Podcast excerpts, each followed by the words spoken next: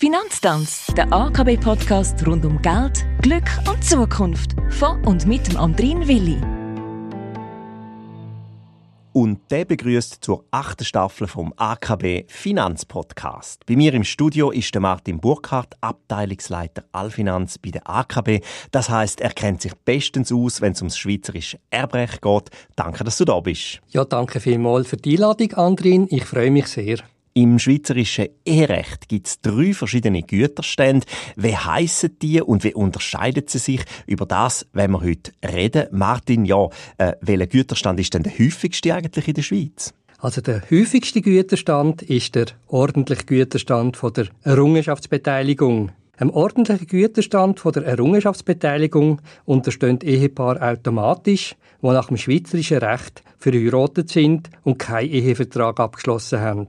Der Güterstand regelt, zu welchem Eigentum die gemeinsam genutzten Vermögenswerte im Fall der Auflösung zuzuordnen sind. Um einen Erbgang korrekt abwickeln zu können, muss das Vermögen vom verstorbenen Ehegatten von demjenigen vom Überlebenden ausgeschieden werden.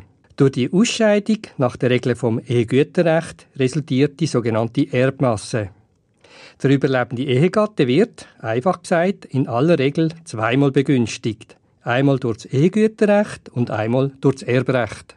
So viel zur Errungenschaftsbeteiligung. Was wäre jetzt quasi das Gegenteil von dem? Seltener ist der Güterstand von der Gütertrennung.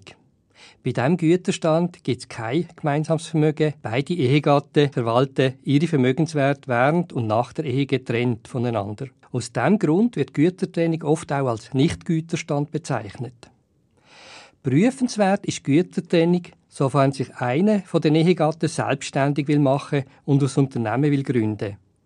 Dann kann die Gütertrennung sinnvoll sein. Beide Ehegatten können hinsichtlich Vermögen wie Unverheiratete handeln und sind wirtschaftlich voneinander unabhängig. Bei einer Scheidung behaltet der selbstständig tätige Lebenspartner sein Vermögen.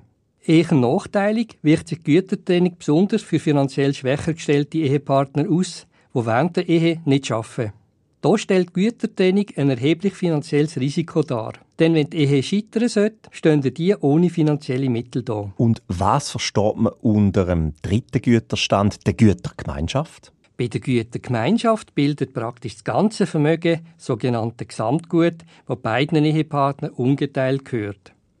Ausgenommen sind einzig Gegenstände vom persönlichen Gebrauch und auch Genugtuungsansprüche.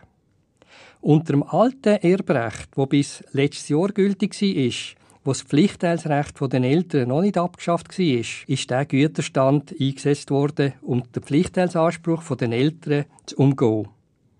Nach dem Inkrafttreten vom neuen Erbrecht hat sich die Bedeutung von dem Güterstand relativiert. Die Wahl von dem Güterstand kann dann Sinn machen, wenn das eheliche Vermögen zum einem grossen Teil aus Eigengut von einem Ehegatten besteht.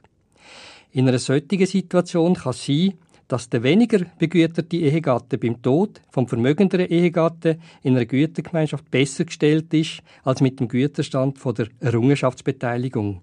Danke Martin Burkhardt fürs Erklären und fürs Zusammenfassen. Klar, auf unserer Homepage akb.ch findet man auch zu dem Thema noch weitere Informationen, aber das persönliche Gespräch ist sicher durch nichts zu ersetzen. Tun Sie sich keinen Zwang an, Termin vereinbaren, alles kann man ja nicht wissen. Darum sind Sie bei der AKB am richtigen Ort. Der Martin und ich, wir verabschieden uns für die Woche und sagen Ade.